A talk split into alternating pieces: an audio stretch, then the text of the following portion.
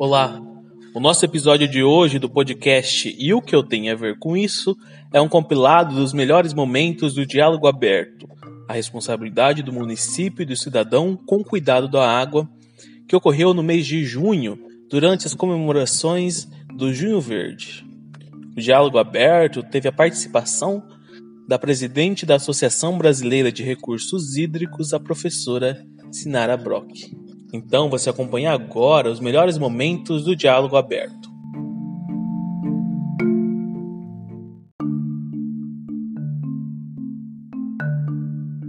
Sempre ouviu falar, né, que a gente vai, o mundo enfrentaria uma guerra por causa da água. Na opinião da senhora, isso é verdade ou é um exagero? Oi, bom dia, muito obrigada pelo convite. É um prazer, um privilégio estar conversando é, com vocês no Junho Verde. E, bom, inicialmente vou responder esta pergunta é, sobre a, se a próxima guerra vai ser em função da água. A água é um recurso muito nobre, ela é vital. É, sem água a gente não tem planta, não tem bicho, não tem paisagem, não tem absolutamente nem a possibilidade de gerar é, qualquer processo produtivo que venha a ocorrer o desenvolvimento ou até mesmo o desenvolvimento econômico, enfim. Então, ela é extremamente essencial. Ou seja, é claro que é um recurso passível à disputa, a, a, a conflitos em função dos seus diferentes usos. Né? E o mundo tendo cada vez mais populações, é, cada vez mais processos que necessitam é, de quantidade e qualidade de água, é claro que vai ser sempre um recurso extremamente disputado. Mas, historicamente, todos os conflitos entre países né, que é, foram em função de, da disputa pela água, eles é, pouquíssimos, menos, de, menos do que um décimo deles, viraram conflitos armados.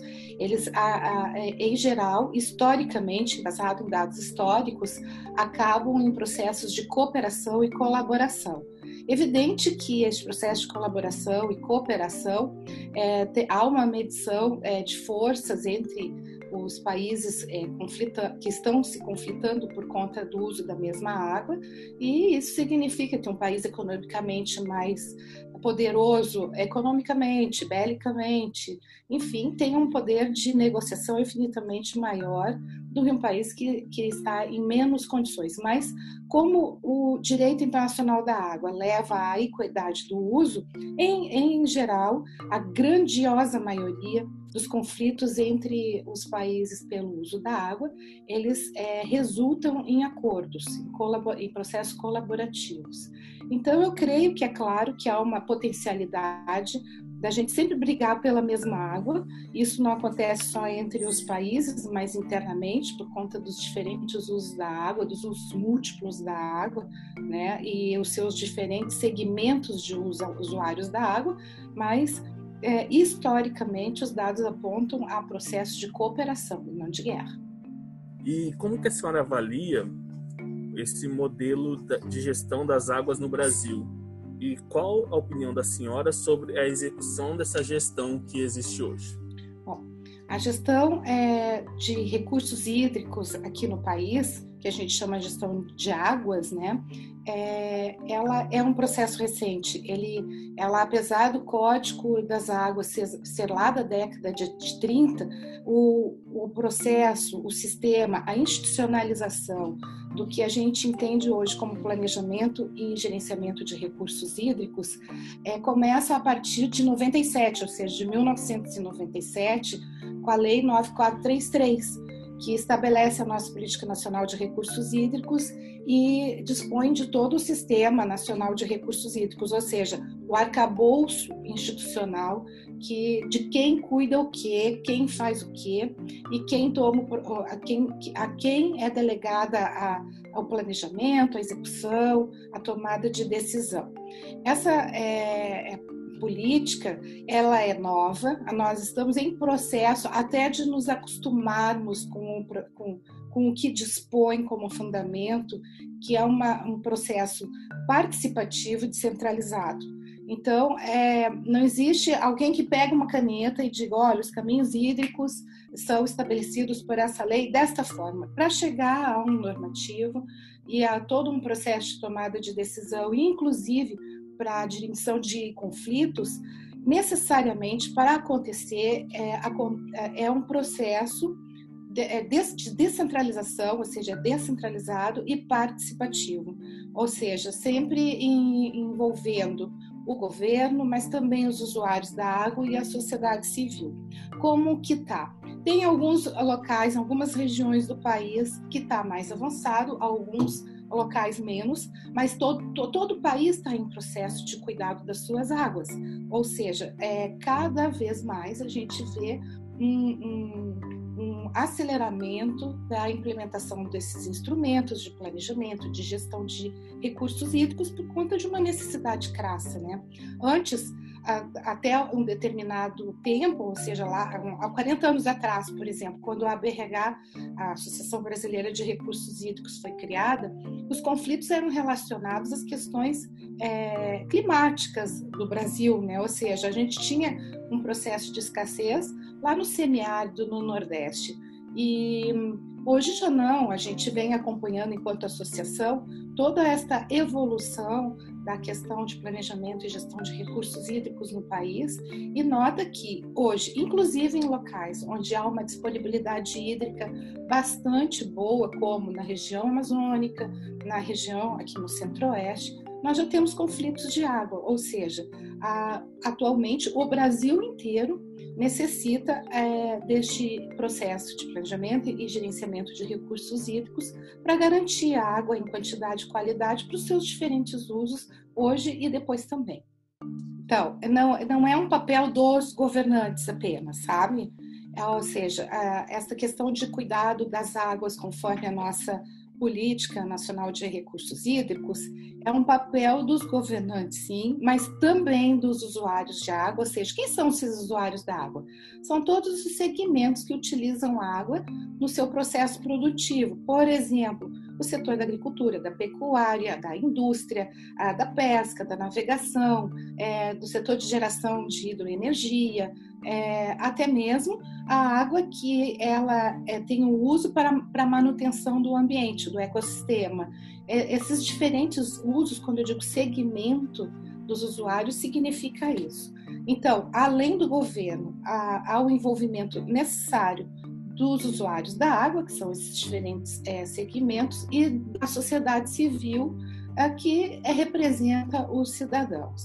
Qual que é o papel do cidadão? Uma, inicialmente, entender qual o seu direito e qual o seu dever de ter uma água limpa e que vá possibilitar saúde e qualidade de vida, ou seja, isso já é um, um dispositivo constitucional, o artigo 225 da nossa Carta Maior do país já aponta a, a estes deveres e direito que a gente tem um ambiente saudável.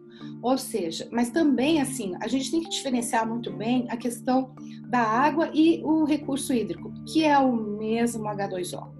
E aí, quando a gente fala assim, qual o papel de quem em termos de governo e em termos de qual o papel do cidadão, eu preciso antes diferenciar esta questão da, da, do processo, da institucionalização, do planejamento e do gerenciamento, ou seja, do cuidado da água. Quando a gente está falando do ambiente, ou seja, a água no ambiente, né? Sem uso, o que está compondo o ambiente como um todo, a gente está falando de água. Quando a gente está falando de água em uso e, é, e esta, em função deste uso, considerado um bem econômico, a gente está falando de recurso hídrico. Ou seja, como é que a gente cuida enquanto governo, enquanto usuário e enquanto cidadão em relação à água. Enquanto cidadão, a gente, tá, a gente tem é, o papel de ter desde atitudes no nosso microcosmo, dentro da nossa casa, no nosso dia a dia, como situações é, mais, uh, que, que extrapolam o muro das nossas casas e as questões do nosso entorno. Tem diversas situações. Mas antes de falar sobre o papel do cidadão, eu gostaria de diferenciar quem cuida o quê, e até por conta da nossa temática né, sobre o papel do município. O município tem todas as competências de cuidar da água, da água enquanto ambiente, ou seja, todas as questões relativas aos cuidados ambientais, ou seja, a gestão ambiental, são de competências do município, assim como também do Estado e da União. Estou falando agora em termos de governo, né? Primeiro para explicar até chegar lá, na, questão do, do, cidadão. Além da questão uh, do, da, do cuidado ambiental, ou seja, de ter um processo de gestão ambiental do município, o município também tem as, as competências de todo, de todo o gerenciamento de uso e ocupação do solo, ou seja, do zoneamento, plano diretor, e tudo é competência do, do, do município. A gente também tem é, é como competência do município a questão da, da, do, do cuidado em relação a ao saneamento básico, ou seja, potabilidade da água, trata, coleta tratamento de esgoto, coleta tratamento do lixo, a drenagem urbana, ou seja, tem, tem competências fundamentais que, é, é, não sendo executadas de maneira eficiente, qual o resultado disso? Uma água, que tudo leva até a água, uma água com menor qualidade e, quiçá, com menos quantidade do que a gente possa dispor em determinado território municipal. No entanto, quando a gente trata de recursos hídricos, a gente tem uma dominalidade. Isso daí não é eu, não é o cidadão, mas o cidadão sim na carta maior do, do, do, país, ou seja, na Constituição Federal, estabelece como um bem público. Então, não existe possibilidade de ter um bem, uma água que é meu, mesmo que ela, que ela seja nascente no pátio da minha casa. Essa água é um bem público e a dominialidade, ou ele é da União ou é do Estado. Para que o governo se entenda, as representatividades nos colegiados de tomada de decisão para o planejamento e gestão hídrica que acontecem ou nos conselhos de recursos hídricos ou nos comitês de bacia tem a representatividade do município, do estado e da União, né? Quando a eles também pertence a essa dominialidade. Bom, e em relação aos usuários, são os usuários de água, segmentos que ali é, participam deste processo de, de, decisão. E nos recursos hídricos, essa, essa tomada de decisão são através também enquanto cidadão, das suas representatividades enquanto sociedade civil nos colegiados de recursos hídricos. No entanto, quando se trata de água, água ambiente, nos colegiados de tomada de decisão da gestão ambiental. Mas no dia a dia, no dia a dia a gente tem diferentes situações. A gente desde o acordar ao dormir passa por diferentes atividades no nosso dia a dia, que a água está no começo, meio fim, faz parte de absolutamente tudo. Então, desde as questões de uso racional da água, o que, que significa isso? A gente utilizar a água, a água da forma necessária e não com desperdício. Eu até hoje é uma coisa que me incomoda sobremaneira, é eu uh, uh, não tenho não tem não tem ano que eu não veja isso ou momento que eu não, não veja isso as pessoas varrendo com a mangueira, ou seja, se varre com vassoura. Não, então, essa vassoura hidráulica é um desperdício imenso, ainda mais porque a água que chega na nossa casa é uma água potável. Então, passa água é, é, é, é coletada, é tratada, chega na nossa casa e está lá o povo bravamente mandando uma folhinha para a sarjeta, ou seja, para o meio-fio, da sujeira por meio da água. Isso é um desperdício de água, estou dando um exemplo. Outra questão também, já relacionada à questão do lixo. Mas o que, que o lixo tem a ver com a questão do cuidado com a água? Não existe bueiro que funcione se ele estiver atropelado de lixo. Por que, que o lixo vai parar no bueiro? Porque, de uma forma ou de outra, alguém o dispôs de maneira incorreta. Ou seja, dentro dessas competências todas que são relativas à potabilidade da água, a, a, a, a tratamento do esgoto, a drenagem urbana, a ocupação do solo e a questão ambiental, tem competências do governo, mas tem competências que estão na nossa mão. Ou seja, que a gente pode estar colaborando para um melhor cuidado da água. Dei alguns dois exemplos agora, ou seja, utilizar a água de maneira é, é, necessária, né? Ou seja, usar sem desperdício é uma maneira, ou seja, a gente garante a questão é, quantitativa. A, a, questão do lixo também. Se a gente acomoda o lixo de maneira adequada, provavelmente não vai, vamos ter a, o lixo entupindo as nossas bocas de lobo e, por sua vez, o sistema de drenagem é possível de funcionar melhor. Também na hora que nós vamos construir as nossas casas, os nossos empreendimentos, enfim, por vezes a gente tem aquela árvore que incomoda porque cai a folha, uh, ou então é, dá muito trabalho cortar grama, e o que, que acontece? Se coloca uma um piso em tudo, se corta a árvore e a gente está colaborando para quê? Para as enchentes que acontecem e cada vez de forma mais intensa e ceifando vidas e, e tendo prejuízos econômicos que a gente evidencia por meio até dos noticiários cada vez mais. Ou seja, se a gente a gente tem que pensar no, na, na, questão da água como o ciclo dela, ou seja, o ciclo da água. Se a gente, eu tenho muita esperança com as crianças, porque as crianças a partir da quarta série já começam, da quarto, do quarto ano do ensino fundamental, já entendem, já começam a aprender a, a, o ciclo da água. E depois do quarto, do quarto uh, da quarta série do ensino fundamental até o final das suas graduações ou até mesmo da pós-graduação, a gente só vai aprofundando o que esse ciclo é, da água, né, faz parte da nossa vida e a nossa influência em relação a, a este ciclo da água. Então, as crianças entendem, parece até mais do que a gente, que viciou o olho de não entender que a gente faz parte de um todo. Então, a hora que a gente é, tira a possibilidade da água impermeabilizar no solo, da sua forma uh, anterior, ou até mesmo deixar uh, uma área necessária para que não ocorra enchente, a gente também está contribuindo para uma pior qualidade, quantidade da água para os seus diferentes usos. E as árvores também, por conta do processo de minimizar a, tanto a velocidade que a água chega ao solo e escorre para um para um nível mais baixo, que está onde? Que estão os nossos córregos, os nossos cursos de água e até mesmo interferindo no processo de evapotranspiração. Então, são coisas pequenas, né? Também a questão do cidadão que, por desconhecimento ou até mesmo porque eu conheço pessoas que têm as suas casas que tiveram problema disso e não viram o processo construtivo e só viram depois do resultado final. Então, por vezes é desconhecimento, eu acredito na boa vontade e na, na, na boa intenção de todo cidadão que exerce a sua cidadania e coloca o, o seu esgoto, o, o seu, o, o, efluente que sai da sua fossa direto na, na, no local aonde é destinado apenas para água de chuva. O que que acontece?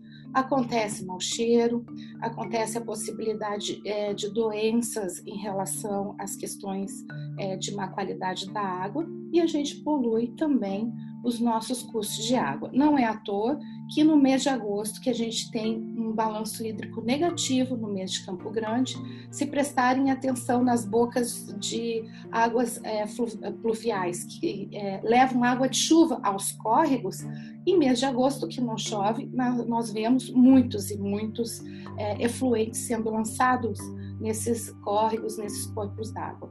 Isso é água que, evidentemente, não é água de chuva e nem sempre é uma água de boa qualidade. Ou seja, isso não foi a natureza que colocou, foi algum ser humano. Então, por desconhecimento do que pode causar ao todo, a, a, as pessoas ainda, por vezes, é, procedem de maneira que influenciam negativamente a qualidade da água ou a quantidade de água.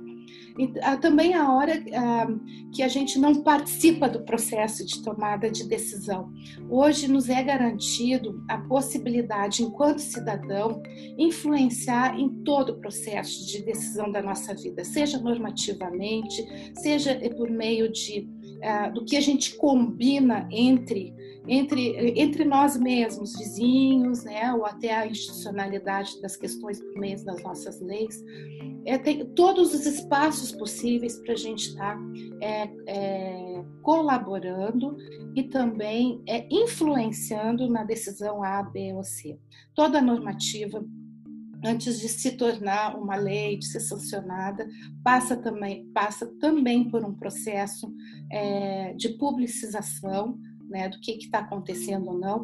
Nós mesmos é que elegemos, nós estamos num sistema democrático, é no, nós é que elegemos o, o, legislador.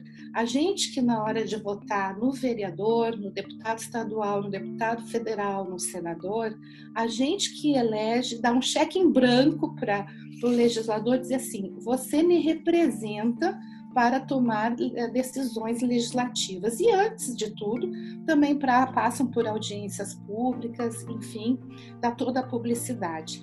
Então, mas por vezes a gente desconhece este processo de participação. Na questão hídrica, então, que necessariamente passa por uma consulta dos diferentes segmentos, ou seja, de usuários da água, do governo, do cidadão, a gente tem que saber qual é a possibilidade, quem nos representa nesses colegiados, ou até mesmo nós mesmos participarmos, né, representando algum é, segmento, seja ele de governo, seja ele dos usuários da água e especialmente da sociedade civil. A pandemia afetou as ações e o planejamento da Associação Brasileira de Recursos Hídricos. Como a associação está enfrentando este momento difícil?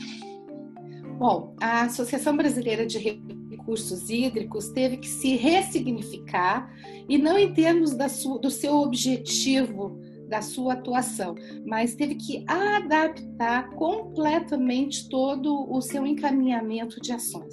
Como que a Associação Brasileira de Recursos Hídricos promove a ciência da água? Que é basicamente isso que a gente faz, promove a ciência da água para e participa de todo o processo de planejamento e gestão de recursos hídricos no país como um todo. Ah, ninguém estava esperando esta pandemia, é evidente, e a gente teve que se adequar em termos de divulgação da, da, da, ciência. Basicamente isso, teve que se adequar também financeiramente e teve que se adequar em como que a gente chega até a comunidade da água. Para quê? Para que a gente possa garantir água para os seus diferentes usos, ou seja, os recursos hídricos, na forma do, do bom, da boa gestão, e da forma de garantir o saneamento para todo mundo né, este uso no, no quesito saneamento. Porque o que, que adianta a gente falar assim, promover a ciência da água, e, e, e especialmente no quesito da pandemia, de ter água para se lavar as mãos? Isso é uma questão que parece ser muito simples, mas no país que nem o nosso é extremamente complexo.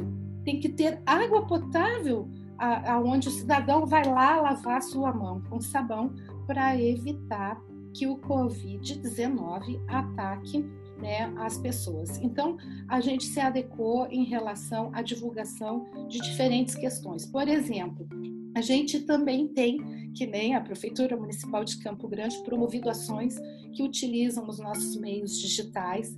Então, é, mensalmente, nós temos webinars com assuntos é, que são, estão na pauta do dia. Por exemplo, a última a última webinar que nós fizemos foi sobre um plano emergencial de saneamento para os municípios nessa época de pandemia, embasado numa pesquisa do professor Guilherme é, de Mota, e que aplicou isso em Porto Alegre e que foi muito bacana e se colocou isso é, para que todo o país possa ter conhecimento e é de fácil adoção. Também há alguns livros que embasam a, a, a, capacitação, a instrução de novos alunos, de novos profissionais, por exemplo, o livro de Hidrologia e Ciências Ambientais, que é o nosso campeão de vendas. Né? Nós temos uma editora, a editora da Associação Brasileira de Recursos Hídricos, tem mais de 70 publicações que são extremamente utilizadas, né? Por quem está na academia, para os gestores públicos, e a gente disponibilizou, digitalizou, atualizou, o autor a, autorizou a sua a publicação por meio digital e de forma gratuita. Então, a pandemia tem nos é, tornado uma associação com uma outra forma de proceder mas não com um objetivo diferente, né, que é promover a ciência da água, planejamento e gestão hídrica no país. Então é dessa forma, Gabriela, que a BRH que agora é a, é a BRH Hidro, né? E é assim que a gente está fazendo, democratizando é, e tornando, se, e tentando se aproximar da comunidade da, da água por meio digital, utilizando todas essas plataformas que a gente conhece, ou seja, a gente tem um site, tem, tem, tem perfil no Instagram, no Facebook, Twitter e, e, e no YouTube e também colocando webinars, lives e, e os eventos em plataformas digitais também.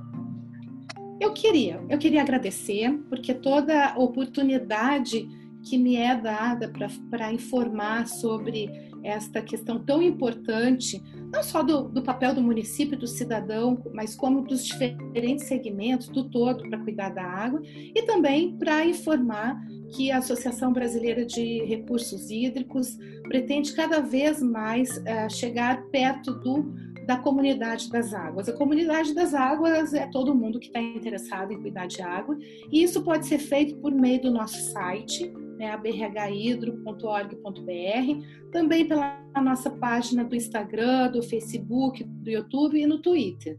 E a gente está super disponível para agregar cada vez mais pessoas que, por meio da ciência da água, possa promover um melhor planejamento e gestão de recursos hídricos, ou seja, cuidado com a água aqui no nosso país. Eu agradeço imensamente a oportunidade que me foi dada.